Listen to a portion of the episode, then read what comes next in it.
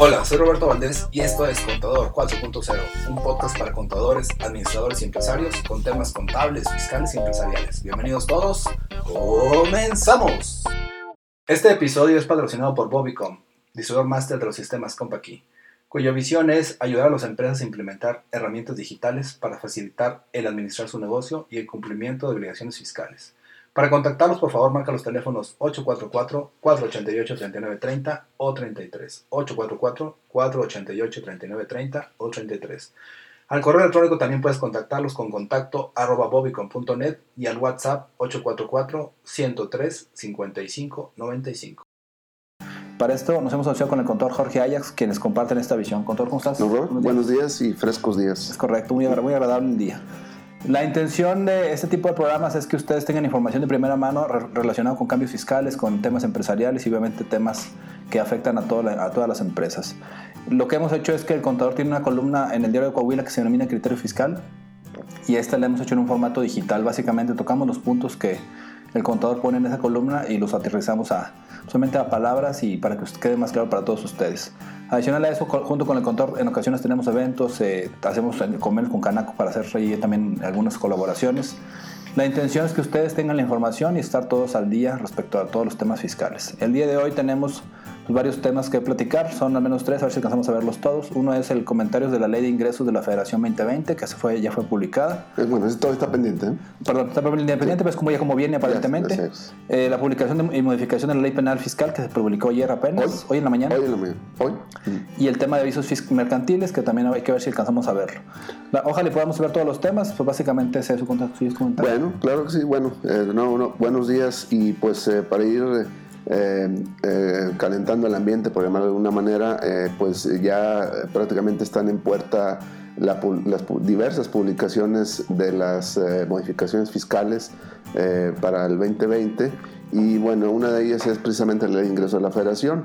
Eh, esta ley de ingreso de la federación para el año que entra ya prácticamente está aprobada por, por ambas cámaras y eh, pues eh, la idea es comentarles algo de lo destacado de, esta, de este documento legal. Uno de estos temas que están incluidos en la ley de ingreso de la federación para el próximo año es la tasa de recargos. La tasa de recargo se mantiene en 0.98% eh, mensual. Ahí también eh, eh, aparecen las tasas por pago por prórroga y prácticamente se mantienen en las, en las mismas límites que el año anterior. Respecto a los estímulos fiscales, bueno, hay algunos estímulos que se mantienen, otros que se mantienen pero tienen unas modificaciones. Prácticamente, por ejemplo, lo que eh, sigue en la, misma medida son el, estímulo eh, respecto a, la adquisición de diésel, del IEPS, del, diésel, para los, eh, sobre todo para los transportistas, transporte público, transporte privado, prácticamente permanece en los mismos términos. Eh, y recuerdo un poquito que en, este 2019 hubo, una modificación en donde solamente se puede aplicar a nivel anual y eh, no se puede hacer en pagos provisionales y tampoco se puede hacer contra eh, los retenidos.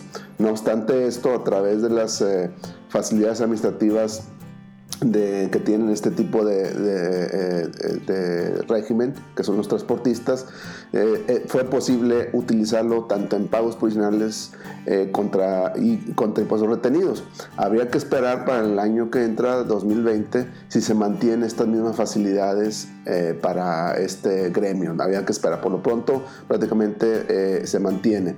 Eh, asimismo, eh, este tipo de, estímulo para eh, el sector agropecuario se, está manteniendo. hay un, em, respecto a este tipo de estímulos, hay una modificación importante que comentar. es también respecto al, crédito diésel, pero que no se utiliza en el equipo de transporte, sino en maquinaria. Maquinaria de diversa índole, en donde pues su, forma de, funcionar es a través del diésel. no, a excepción de, los, de, los, de lo que es el transporte, que eso ya lo comentamos que no hay cambio. En este caso, cuando se utiliza el, el, diésel en, maquinaria, también tienen derecho a un estímulo, esto ya estaba. Sin embargo, aquí hay una modificación importante respecto a lo que tenemos en este 2019, eh, en el sentido de que solamente va a aplicar a aquellas empresas cuyos ingresos para efecto de impuesto a la renta eh, no superan los 60 millones de pesos. Es decir, en este 2020 ahora viene una limitante en cuanto a los ingresos. Eh, es común que algunas empresas mineras, algunas empresas de la construcción utilicen maquinaria para su trabajo y pues obviamente trabajan con diésel entonces eh, utilizan este estímulo y entonces hay que tomar en cuenta, tomen nota que una modificación para el 2020 es de que solamente van a tener derecho a ese estímulo a aquellas empresas que no superen los 60 millones de pesos. Es decir, la modificación es de que este año no había un límite, 2019, para el próximo año ya va a haber un límite en cuanto a la, aplicación de, este estímulo. Y eh, también eh, hay una modificación en el estímulo de los transportistas eh, donde por el pago de peajes en, las eh, eh, carreteras de cuota.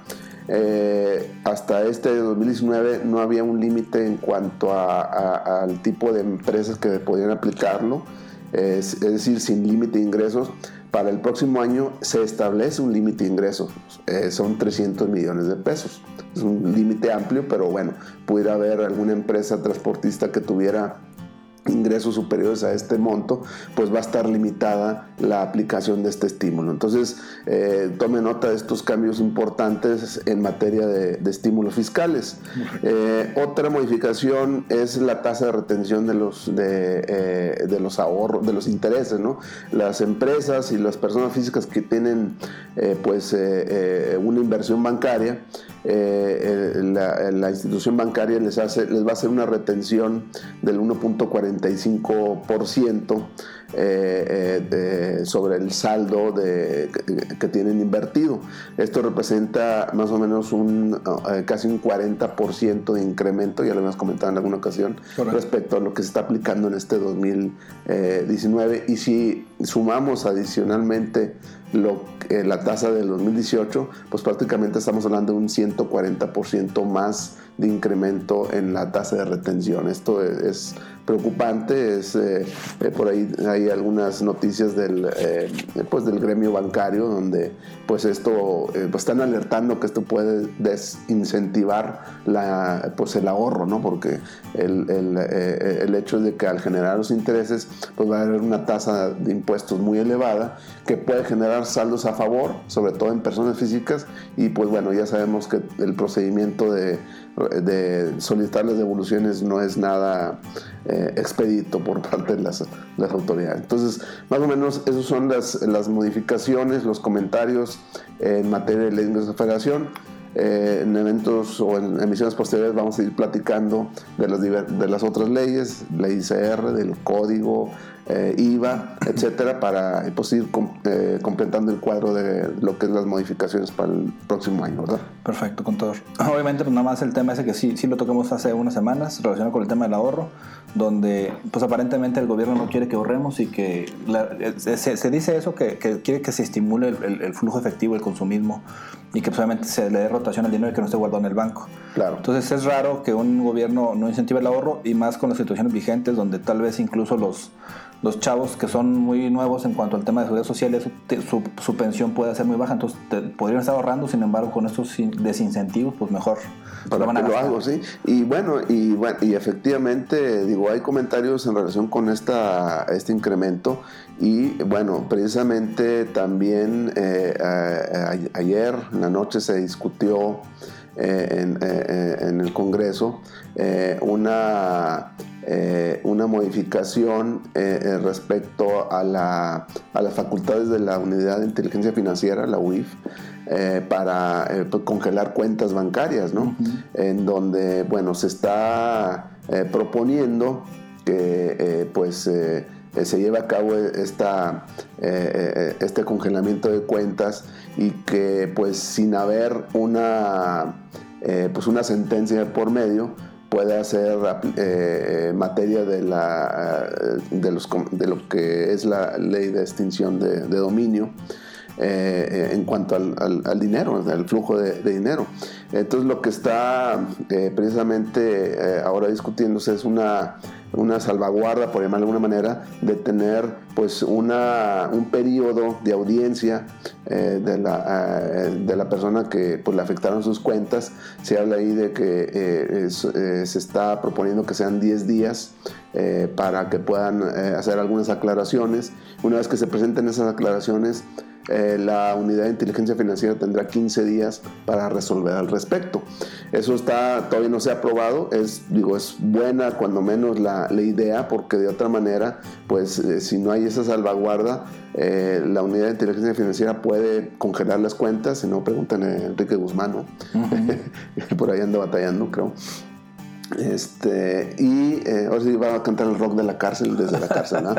este, y, y, pues eh, este tema es importante que se apruebe, todo está, eh, así está hecho el dictamen, falta que una aprobación, pero sería recomendable que pues se pudiera aceptar ¿no? esta salvaguarda de que pues haya un, un periodo de, de, audiencia donde al contribuyente pues pueda ser escuchado antes de que su dinero pueda ser expropiado, por llamarlo de alguna manera, por, en materia de eh, esta ley de extinción de dominio. ¿no? Entonces es importante aclararlo. y una pregunta ahí nada más. ¿Usted no cree que también el tema de la, de, de la, de la retención de las cuentas o el bloqueo de las cuentas si se hace ese plazo de los 10 días, también se preste para que el contribuyente pues quiera sacar de una forma u otra el dinero, ya sea para proveedores, incluso para el tema de liberar flujos. Sí, claro. Lo que pasa es de que está eh, eh, dentro del procedimiento eh, no lo va a poder mover. O sea, el, el tema es de que la diferencia es de que en esos 10 días va a estar congelado su dinero, no lo van a mover pero si logra eh, aclarar la situación, pues lo va a descongelar. O sea, es decir, eh, no es que le, dejen libertad de mover su dinero, sino simplemente le van a dar ese periodo, porque si no existiera ese periodo, la autoridad a partir del siguiente día pudiera quitar el dinero y, y ejercer la, eh, estas facultades en, materia de extinción de dominio. Sí, de hecho, entonces, básicamente lo que va a pasar es que, tipo que entre comillas 10 días no puedes operar flujos de efectivo en tu empresa. Así es. Eh, y pues obviamente vas a pagar cierta operación hasta que no aclares con el SAT o, o en este caso con la, unidad de inteligencia financiera. Y si todo es a favor tuyo, pues obviamente continúas y si no, pues obviamente ya te pueden empezar a, tumbar ahí el dinero. De la eh, Exactamente. Y, y aplicar lo que precisamente, bueno, el otro tema o el segundo tema está ligado que se refiere al, eh, precisamente, ya habíamos comentado en sesiones anteriores, el tema de los eh, eh, delitos fiscales, delito fiscal penal que se le llama. y pues precisamente el día de hoy, que es 8 de noviembre creo, Hoy es 8 de noviembre. 8 de noviembre, sí. Este, bueno, se está publicando en el Diario Oficial de la Federación eh, el listado de modificaciones de diversas leyes eh, eh, federales, el Código Oficial de la Federación, Ley Federal de contra la Delincuencia Organizada, Código Nacional de Procedimientos Penales, Código Penal Federal, Ley de Seguridad Nacional, pues se está eh, eh, ya publicando en el diario oficial de la federación, con lo cual ahora sí se hace oficial, eh, pues esto que comentamos, repasamos así muy rápidamente, en donde pues ya el tema de, lo que son las, los factureros, el tema, algún tema de contrabando, algún tema también de la situación de, los delitos eh, fiscales eh, eh, por defraudación fiscal si superan ciertos límites que son 7.8 millones de pesos y además si participan tres o más personas va a ser considerada como delincuencia organizada y al ser delincuencia organizada pues se pierden para pues, el la persona que está cayendo en esta situación en, pues, en pérdida de derechos como cuáles, pues bueno, por lo pronto eh, pues eh, va, va, a tener que ir a prisión oficiosa, es decir, por oficio lo van a llevar a, prisión sin derecho a fianzas, derecho a salir. Eh, puede, le puede aplicar, o decir, lo más grave que sería la ley de extinción de dominio. Es decir, esto es incluso antes de que se le llegue a dictar alguna sentencia condenatoria, pues el hecho de ser ya considerado delincuente organizado o parte de la delincuencia organizada, pues eh, eh, tendrá todos estos efectos y esto pues ya es oficial.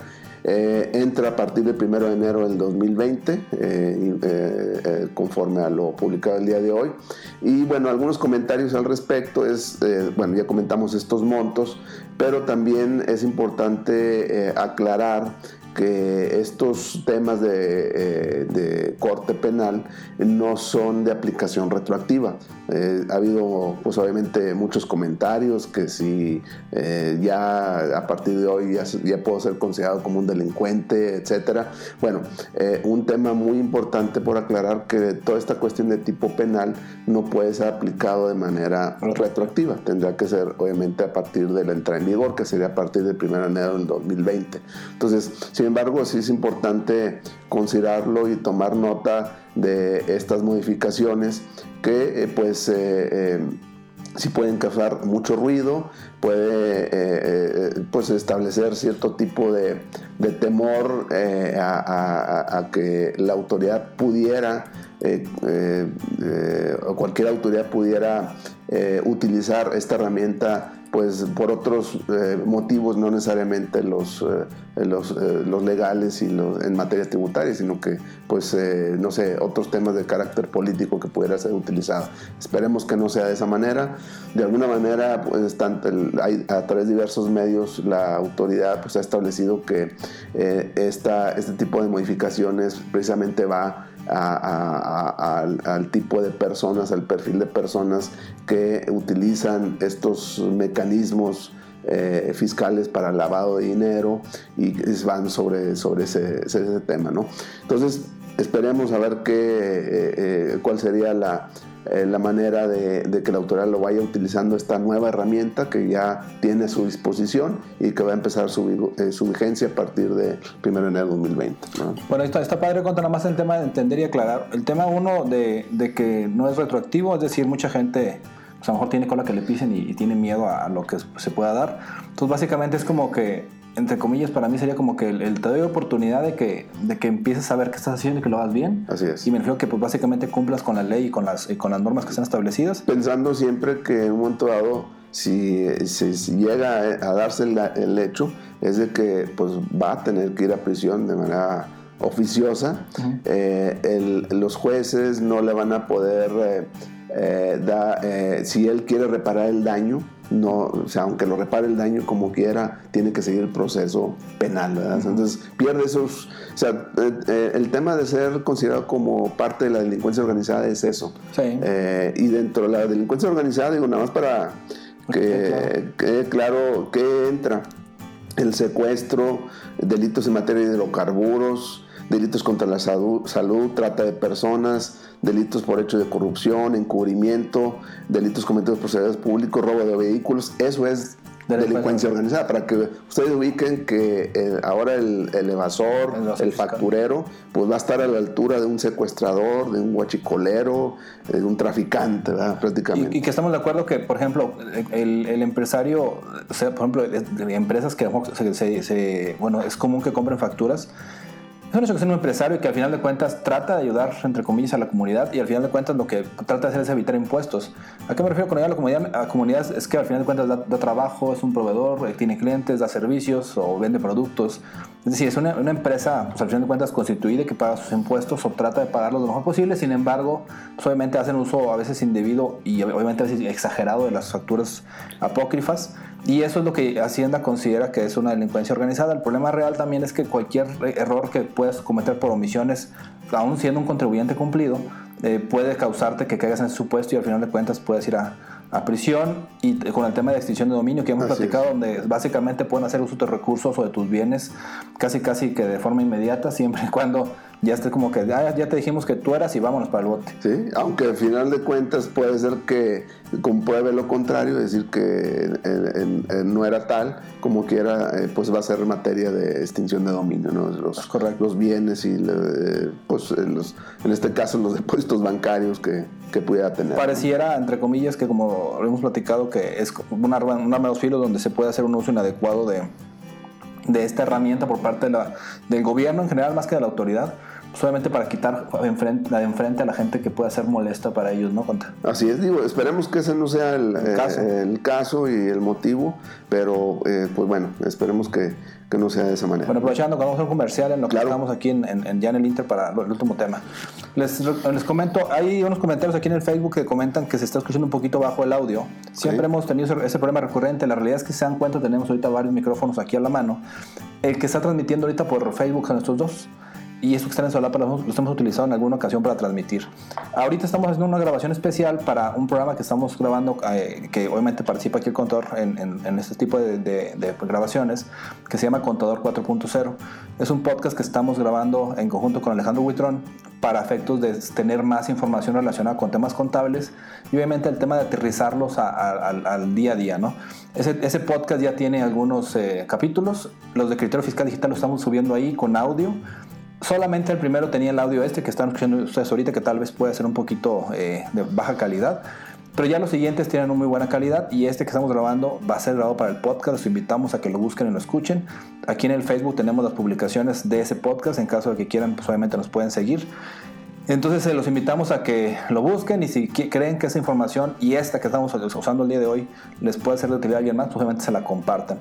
Y también aprovecho, contador, para, para pasar los teléfonos, contador, claro. gusta comentarnos. Sí, eh, por eh, el, WhatsApp me pueden enviar algún mensaje, el 844-419-2382. Eh, por ahí en un correo electrónico jayax.saltillasesores.com.mx en el Facebook como Jorge Ajax y en el Twitter como arroba taxman-saltillo. Ok, en este caso, ese caso son los de Saltillo, lógicamente los teléfonos y los del contador particularmente. En nuestro caso de Bobicom, el teléfono de la oficina es 488-3930 o 33, el correo es contacto arroba bobicom.net y mi WhatsApp personal, obviamente en caso de que lo, lo requieran, es 844-162-3159. Entonces recordamos, Contador 4.0 para escucharlo en podcast y va a estar aquí pues, también en, las ligas. Si gusta Claro, eh, bueno, y pues bueno, eh, precisamente este lunes pasado salió en eh, la, la columna de criterio fiscal en el diario de Coahuila, que ustedes lo pueden encontrar tanto eh, impreso como en digital, ustedes lo, pueden buscar. Y en esta ocasión, eh, pues eh, es, la referencia es los avisos mercantiles, fiscalización a través de avisos mercantiles. desde el año pasado, desde el mes de junio de 2018, se presentó una, se publicó una, una modificación a la Ley General de Sociedades Mercantiles eh, y que entró en vigor el día 15 de diciembre del 2018. Eh, donde eh, a, las, a, las, empresas, las sociedades anónimas, diversas sociedades mercantiles, pues prácticamente tienen la obligación de informar a través del portal de la Secretaría de Economía en un apartado que se llama Sistema de Publicaciones Mercantiles, eh, pues eh, eh, diversa información relacionada con pues la... El, proceso de, la, de todas las sociedades, como son convocatorias, asambleas, eh, reducciones de capital, etcétera, todos los movimientos eh, de, eh, que tienen las, sociedades. Y en este caso pues, está referido a pues, prácticamente a dar información de los socios de la, o accionistas de las empresas.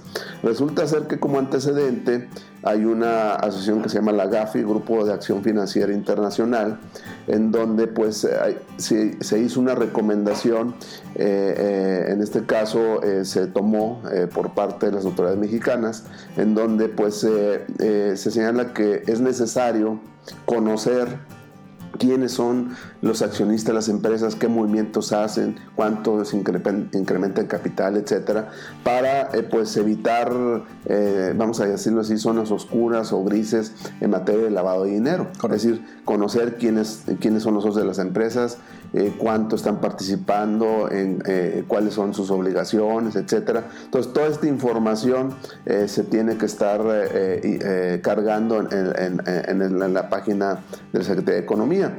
y y bueno, a lo que me refiero del tema de la fiscalización es de que pues precisamente al estar ya toda esta información relacionada de, los accionistas en, eh, esta base de datos, pues sería pues eh, lógico pensar que esta información puede ser compartida entre la Secretaría de Economía y pues la Secretaría de Hacienda y el SAT, ¿no?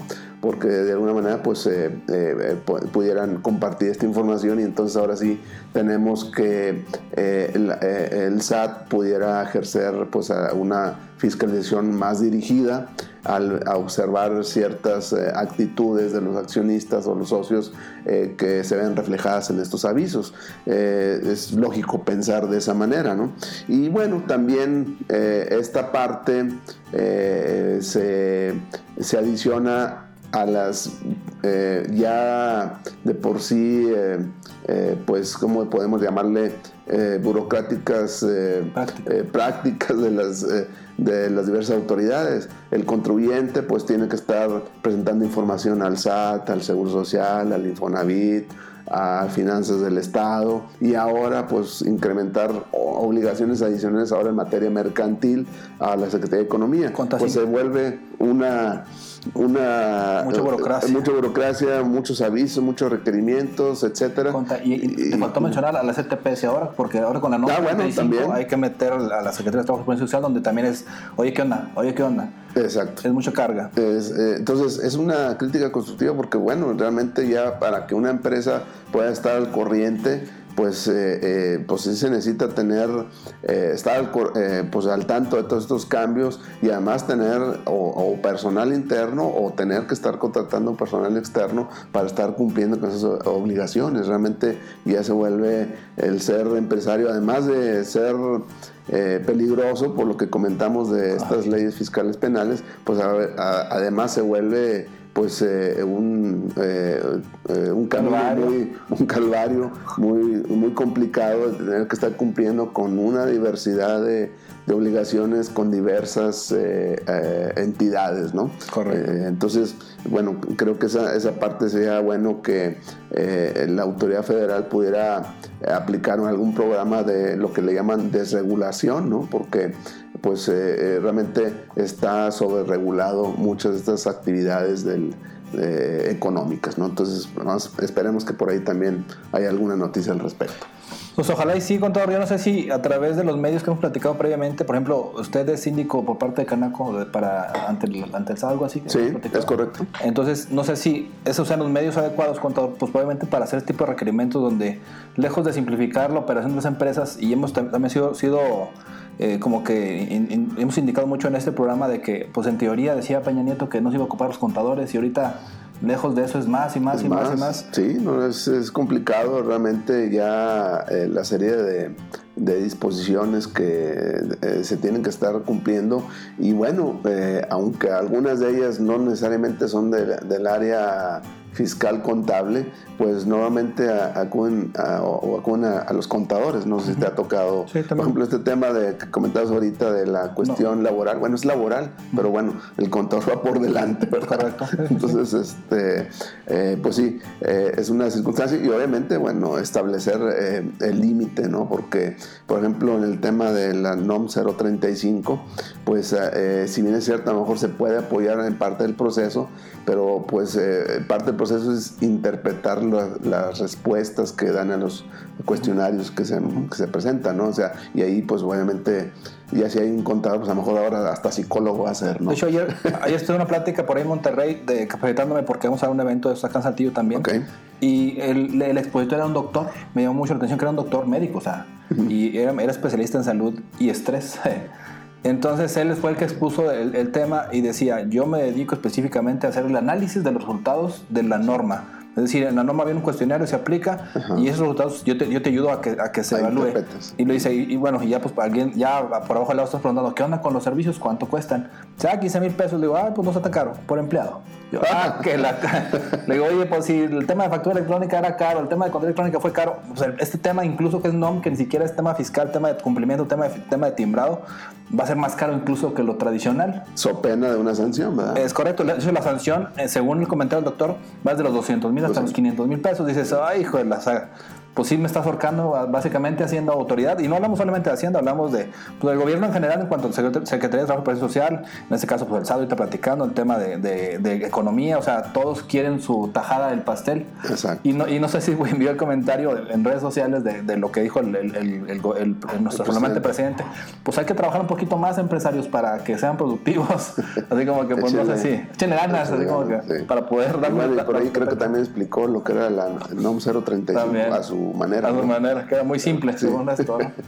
Bueno, no, se lleva por ahí, pero bueno, entonces pues sí, ahí, eh, sería recomendarle ver eh, a través de las, de las cámaras empresariales, eh, cada cámara tiene su síndico, yo creo que pues a lo mejor una, una voz en el desierto, por decir que no hace ruido, pero varias voces yo creo que puede, pueden ser un ruido suficiente, ¿no? Por ejemplo, en el caso del tema de este, lo que platicamos hace rato del, tema del podcast del 4, Control 4.0, también es esa la intención, ver, buscar las, las formas de cómo a través, por ejemplo, a través de las cámaras, que son ya entidades constituidas que obviamente son importantes a nivel nacional, tal vez podemos hacer alguna mancuerna o algún tipo de, mesa de trabajo donde al final del día podamos ir a tocar la puerta a la autoridad y que seamos varias voces y no solamente Canaco, Canacintra, Coparmex, sino que a través de todos ellos llegar a la autoridad y decir, oye, es que te estás bañando con el empresario, ¿verdad? Así es. Y, a lo mejor me estás obligando, orillando a que mejor quiera cerrar el negocio porque pues no, literalmente ayer que estaba escuchando lo del NOM dije, se me hace que me conviene más ser el trabajador porque pues obviamente voy a estar con todos los beneficios que están platicando ahí, pero pues obviamente a ver qué me, a ver qué me quiere contratar, ¿verdad? Entonces sí es pesadito la verdad eh, y sí siento que se están cargando mucho la mano con él. Pues obviamente con el, que ya está cautivo, ¿no? Que somos todos los, los empresarios, ya sea micro, pequeño, mediano. Es pues, obviamente los grandes que son casi metros nacionales. En este caso, pues los, los locales somos los, los, MIPIMES, ¿no? Es correcto. Entonces, pues bueno, eh, por ahí vamos a, a, seguir comentando al respecto y bueno, no sé si tienes algo, algo que adicionar. Pues no, solamente lo de siempre, contador. Si ustedes creen que esta información le puede ser de utilidad a alguien más, eh, pues les pido que se la compartan de favor. Les recordamos escuchar el, podcast es Contador 4.0. Ahorita aquí en las notas de, de, este capítulo les voy a copiar los textos. También en la lista de difusión que manejamos, tanto el contador como yo, vamos a estar mandando los textos de Contador 4.0. Obviamente agradecemos aquí a Alejandro Buitón, que sé que nos apoya con todos los temas técnicos de audio. Y pues obviamente esperamos verlo la próxima. Contador, gracias por recibirnos aquí en Al contrario, muchas gracias. Nos vemos la próxima, gracias. Nos vemos. Me gustaría invitarte a escribir una reseña sobre Contador 4.0 esto es para que más personas puedan descubrir este podcast. También te pido me sigas en redes sociales como Jesús Roberto Valdés Padilla, en mi Instagram como Bobbycom o Roberto Valdés. Y que pues, obviamente nos apoyes si nos des un, un me gusta. Gracias por escucharnos y nos vemos la próxima. Saludos.